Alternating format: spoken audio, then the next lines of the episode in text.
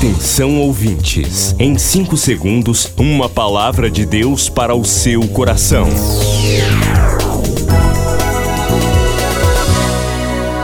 No ar, o Ministério Amigos da Oração e o seu devocional Meu Dia com Deus. Olá, gente, a paz do Senhor. Sou o pastor Rui Raiol. Hoje é segunda-feira, 28 de fevereiro de 2022.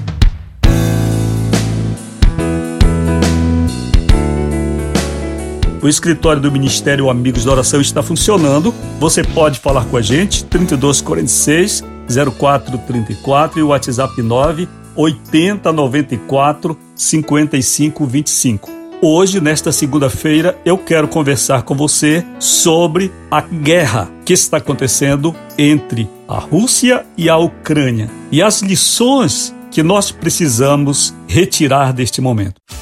Primeiro, queridos, eu quero aqui convocar todas as intercessoras e intercessores do Ministério Amigos da Oração para estarmos diante de Deus, dia e noite, em nossos turnos de oração, buscando a face do Senhor, pedindo a misericórdia de Deus sobre o mundo, sobre os nossos irmãos, tanto russos quanto ucranianos, que estão morrendo. O mundo é muito grande, parece que nada está acontecendo, não é verdade? Engano nosso. Nós estamos vendo as bombas sendo lançadas, aviões sendo derrubados e tantos mortos, inclusive crianças, portanto civis. E esta guerra chega ao momento em que a igreja, eu falo aqui no caráter interdenominacional, todas as igrejas brasileiras estão vivendo uma confusão no seu papel,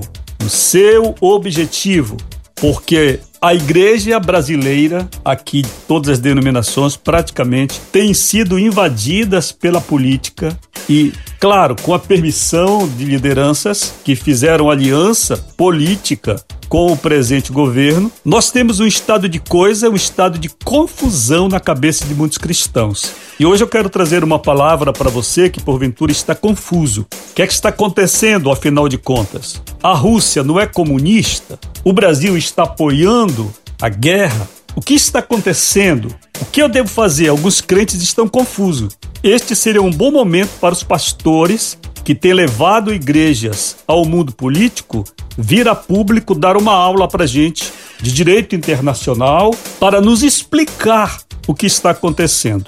Eu não sou especialista em direito internacional, sou apenas um pensador, um pastor, mas quero trazer a minha singela interpretação do que está acontecendo. Primeiro, eu acho que a grande confusão se materializou na cabeça de muitos cristãos com a ida do presidente Jair Bolsonaro à Rússia. Todos os especialistas dizem que Bolsonaro foi mal assessorado, porque ele teria ido à Rússia crente de que não haveria a invasão, certo? Porque nesta hora nós precisamos entender que uma coisa é a pessoa do presidente da República, outra coisa é uma nação.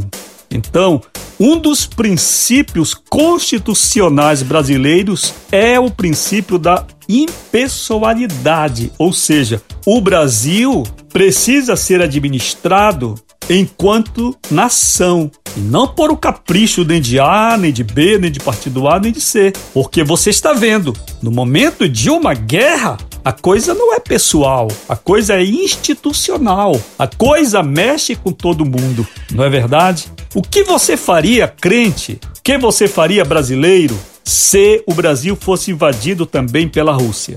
Hein? Se Vladimir Putin se aborrecesse pelo fato de o presidente Jair Bolsonaro ter ido à Rússia, dizer que ele era solidário à Rússia em um momento pré-guerra e depois o Brasil, instituição, assinar um documento junto com os Estados Unidos repudiando a invasão russa na Ucrânia. Imagine que Putin ficasse Putin e resolvesse invadir o Brasil, eu pergunto para você: o que você faria, crente? O que você faria? Isso confunde muito a cabeça de crentes. Não é todo mundo que consegue dissecar o que está acontecendo. Este é um bom momento em que pastores deveriam vir a público, como eu disse, tentar esclarecer para suas igrejas o que está acontecendo. Porque a coisa está confusa. Vamos lá. Primeiro, a Rússia não é um país, entre aspas aqui, comunista? Não é um país que persegue cristãos?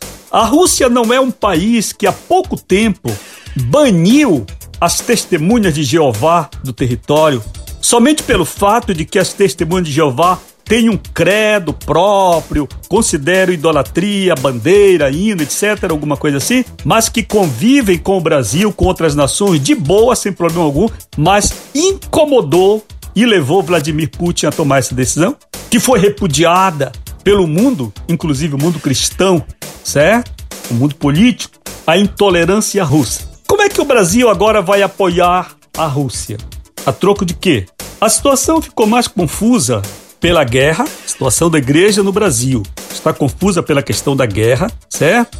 Está confusa pela questão de o presente governo, a toque de caixa, está aprovando um projeto de lei que libera os cassinos, jogos de bicho e todo jogo de azar no Brasil. A jogatina, de um modo geral, certo? Projeto que estava há muitos anos, põe 10, 20, eu acho que 30 anos parado e que o governo desengavetou, a Câmara já aprovou, já está no Senado para ser aprovado e o governo tem compromisso em aprovar, ainda que o Congresso, ainda que o Jair Bolsonaro vete isto, ele veta e manda o um recado para o Congresso, derrube o meu veto. Isso parece coisa de criança, né? O povo brasileiro não merece esse tipo de processo legislativo ridículo. Então, lideranças como Silas Malafaia, Edir Macedo estão aborrecidíssimos com a postura do Planalto. E você, crente, se apoia isso? Se apoia? O que nós estamos vendo é uma confusão instalada pelo fato de a igreja estar se retirando do seu papel. A igreja não existe para fazer política, existe para orar, para interceder por todas as almas, seja preta, seja branca, seja ucraniano, seja russa. Igreja existe para ser neutra neste campo político para salvar a gregos e a troianos. Mas no momento em que ela se politiza, ela se confunde. É o que está acontecendo hoje com a cabeça dos brasileiros. Amanhã eu quero continuar falando sobre este assunto. Qual é a sua opinião? Pode mandar aqui 32 46 04 34, WhatsApp 980 94 55 25. Amanhã, terça-feira, minha coluna no Jornal Liberal sobre este tema: a confusão instalada no meio da igreja evangélica por causa da política.